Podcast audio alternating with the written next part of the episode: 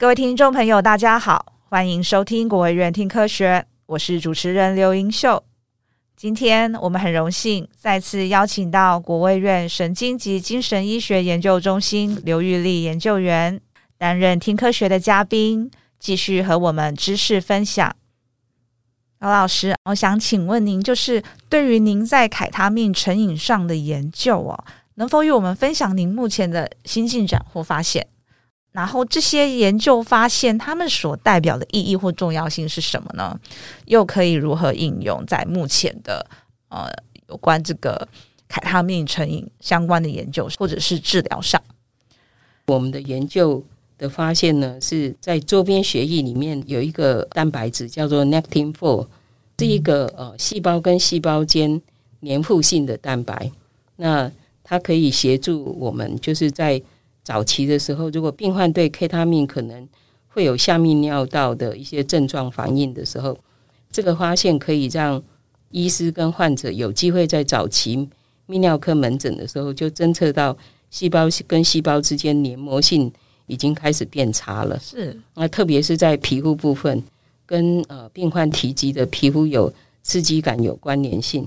因为 Nectin-4 在皮肤以及泌尿道上皮细胞的细胞膜上面具有粘着细胞的功能，那这个诊断可以协助患者了解病情的进展，也可以让医师留意到可能是 K 他命成瘾的病患，然后可以去了解到他的呃已经多严重这样，那及早提醒患者或者是病患本身不要再使用 K 他命，那使用。Nectin-4 的诊断呢，还需要留意一点，就是成瘾的血液 Nectin four 的浓度大概是在比较低的浓度范围，一旦提升到更高的浓度的等级的时候，就要怀疑是有癌症。OK OK，所以它其实是可以当做是一种诊断的一个标记，就是就是一个诊断的协助，这样是是是。谢谢老师。那老师可以再跟我们分享一下，说刚刚您提的这些研究发现哦，它代表的一个意义或重要性会是什么呢？嗯，K 他命的成瘾除了可以透过 n e c t i n f o r 这个蛋白质的血液提升，了解下泌尿道的影响以外，是我们另外有一篇 K 他命的研究论文，则是观察到脑部的一个神经丝的轻链蛋白质，它的英文叫 Neurofilament Light Chain。嗯。那这个蛋白质呢，对于成瘾个案在脑部受损的严重度的影响部分，它可以从这个周边血液里面去量测这个标记，知道说，当这个标记升高的时候，就代表说脑部的传导快速的神经已经受到损害。所以这个标记是这几年的成瘾研究当中最具有临床诊断协助意义的一个生物指标。从这个指标呢，有许多的成瘾问题。就可以进一步来探讨跟研究这样。OK OK，那最直接的就是在 K 他命呃成瘾患者往往合并饮酒跟抽烟的问题。是。那这些多重用药的呃状态呢，过去缺乏一个直接对于神经系统损害的证据。那我们发现说 K 他命成瘾的患者血浆里面的这个神经丝轻链呢，有提升高过一般没有成瘾问题的这个民众。嗯。所以证实了。长期而且大量的 K 他命成瘾，的确对于脑部的神经系统是有造成损伤的。对，是也可以分辨，就是呃，是不是有成瘾跟没有成瘾的的人这样子。对，那除了 K 他命的成瘾问题以外，目前还有很多的像精神科的医师也提出了包括相关的呃精神疾病的问题。嗯，那。他们都希望来利用这个标记观察不同精神疾病患者的神经损伤的变化。是，所以包括就是说，如果用 K 他命低剂量去治疗的时候，在临床上面虽然可以治疗忧郁症，是，那可以用 n e c t i n f o r 或者是神经丝轻链这些重要指标蛋白应用到成瘾甚至精神疾病的诊断跟治疗的协助工具，这样。OK OK，所以可以应用在这上面就是了。好哦，谢谢老师。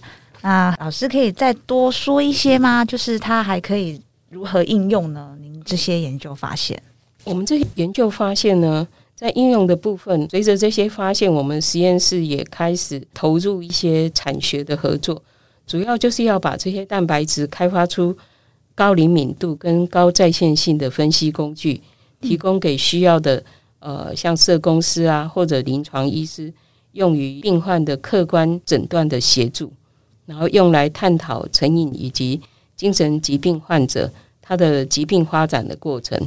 使病患能够得到客观的诊断协助，是让我们呃偏基础研究的实验室很意外的收获。是希望和我们合作开发诊断工具的公司能够跟我们有一样的目标，完成这些客观诊断的协助病患的意义。是是是。那这些生物标记未来也可以协助新药或者是保健食品的开发，可以帮助。这些新药验证是否具备有神经的保护的功能？哦，OK。那除了这个以外呢，在临床试验的新药开发过程里面，这些客观的诊断标记呢，也可以协助排除是成瘾病患，或者是说纳入成瘾病患。当你要比较是成瘾导致的忧郁症，还是一般忧郁症的时候，对，可以用来分类，对，做分类的协助。所以，我们目前实验室也在思考，开始要建立一个实验室自行研发的生物标记检测。那这些检测呢，主要是目前会初步会呃优先服务一些医师来作为他们成瘾诊断更深入研究的协助。是是是，老师，那请问一下，您发现的这个生物标记哦，它目前已经这个临床上已经在使用了吗？还是还没有呢？目前在临床上还没有使用。OK，目前就是只有提供研究使用。是是是是是。OK OK，谢谢老师。很好奇哦，想请问老师，就是是什么契机让您开始投入这方面的研究呢？有什么小故事在里面吗？能否与我们分享您最初的一个研究发想？OK，呃，国家卫生研究院是一个呃任务导向的研究机构，我们神医中心在。成瘾的任务导向里面，从卫生政策啊、公共卫生啊、基因体的研究，还有细胞及蛋白质体的实验，一直到新药开发，至今有十年以上的时间。是由于成瘾的药物非常的多种，那病患往往也不只使用一种的成瘾药物。嗯，例如喝酒啊、抽烟，几乎都发生在成瘾的病患上面。嗯，那有些病患为了得到这些成瘾的药物，就还会不惜。去偷窃财物，用来换取成瘾的药物，因此在研究上所涉及的层面就很广。除了要照顾病患，还要研究相关的司法犯罪的问题。嗯嗯嗯嗯嗯。所以加上说这些成瘾药物还有流行的问题，以至于当社会上有某一类的药物盛行于我们的青壮年人口的时候，神医中心的这些成瘾研究团队。就需要随着流行去改变我们的研究主题。是，像过去是我们呃最开始有海洛因成瘾的研究，是，然后有一阵子就开始流行 K 他命的时候，然后最近比较严重的是安非他命。嗯，那酒精成瘾也是一直是一直以来一直以来 是是存在的问题。是，所以还好，就是经过这十几年，我们就从成瘾的一些研究成果以及这些研究的过程里面，我们也学习。呃，也了解了有一些经验，这样.所以我们都可以根据这些问题对应的提出一些应应的方法。哇，嗯，那我实验室过去有很长一段时间是研究鸦片成瘾患者在接受美沙酮治疗下的基因体研究。嗯，那我们从基因体的研究经验，我们将候选的这些基因会进一步去观察这个基因转移出来的蛋白质，跟这些蛋白质在这些病人里面。究竟扮演什么样的角色？所以我们就发现了 Nectin-4 这个细胞跟细胞间扮演着粘着角色的这个蛋白质，在鸦片成瘾的患者血液当中有明显的提高，而且在戒治了两年以后的鸦片成瘾病人呢，这个标记呢，它会下降到几乎跟正常人差不多量，所以就显示说这个标记可能就具备有随着病情变化的趋势。所以，当 K 他命的成瘾问题盛行的时候，我们就问了一个问题，就是周边血液中的 Nectin-4 是不是只受到鸦片成瘾的影响，还是其他的成瘾也会使得这个蛋白质标记升高呢？嗯嗯。于是我们就找了一位受案有 K 他命成瘾的台北市立联合医院松德院区成瘾科的主任黄明启医师，请他提供病患的血液协助这项的验证。OK，那就很感谢上帝，那个黄医师就很慷慨的把他宝贵的收案病患的血浆就提供出来，我们才有机会能够意外的发现，嗯、对这个标记可以协助诊断 K 他命成瘾患者下泌尿道的一些症状的功能。OK，然后同时，也就是这个合作，我们接续也分析了神经丝清链的这个脑损伤指标。是，那在 K 他命患者有明显的提升，证明 K 他命患者，特别是先前被诊断过有重度忧郁症的个案，使用 K 他命以后，脑部的损伤会更加严重。就是呃，这一些的研究经验以后，加上我们。临床医师的协助，嗯，才能得到这些重要的研究成果跟发现。所以我在这里要再次感谢这些参与收案的患者，以及有收案而且乐意分享简体，让我们参与研究的医师。谢谢，也谢谢他们哦。对，然后对我其实刚刚有本来想要接着问老师，就是说您发现的这个 Nectin Four，还有这个呃神经丝轻链这个蛋白质，他们除了可以。用在诊断这个凯他命成瘾的患者上，是不是也能用在其他的不一样，比如海洛因啊，或者安非他命，就是老师刚刚有提过的这些成瘾患者，它是通用的吗？就是刚刚有提到说 n e c k i n f o r 是一开始是鸦片，对，那现在知道说，诶，它在凯他命上面也可以，对。然后我们最近的研究是。在酒瘾的部分，但是酒瘾的病患他提升的那个量没有很高。OK，对，相较于鸦片跟 K 他命，最高的是鸦片成瘾的患者。OK，, okay. 然后即便持续在接受美沙酮治疗，它还是有很高的 Nectin-4 的血中浓度。是是是。然后其次就是 K 他命。那安非他命那个部分，我们还没有进行收案的分析。Okay, 了解，了解。那目前是到了酒瘾，我们知道酒瘾就没有非常的明显.所以拿来诊断酒瘾大概比较不可行。OK，好哦，谢谢老师。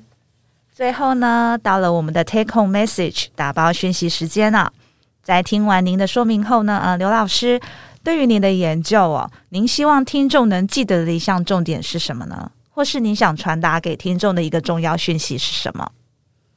呃，我想听众听到这么多的有关 K 他命的不好的一些讯息，是，所以呢，我们就要留意，就是说不当跟大剂量的使用 K 他命容易产生依赖跟成瘾，所以这一点上面要非常的谨慎。是，那再来就是 K 他命不当的使用，往往也会产生泌尿道出现一些功能的异常。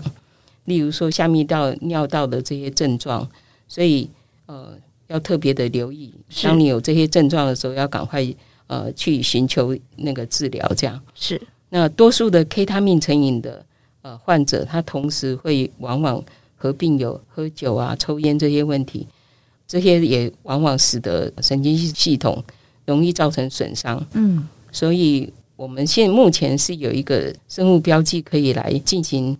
这项分析去了解你的神经损伤的状态，所以 K 他命的成瘾患者，如果尤其是有合并有忧郁症啊，但这个神经损伤会更严重。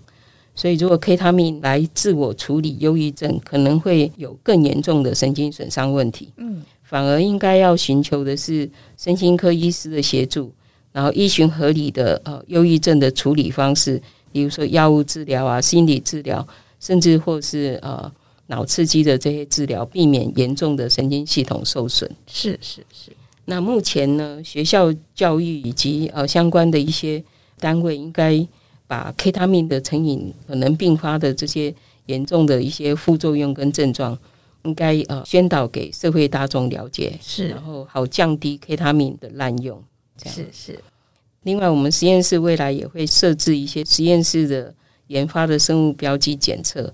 来协助心理师或者医师等照护人员，那我们也欢迎这些研究的医师来征询跟使用。谢谢老师，谢谢，谢谢廖老师跟我们分享了有关凯他命成瘾上的研究发现哦。也谢谢大家的收听，我们下集国卫院听科学见哦，拜拜。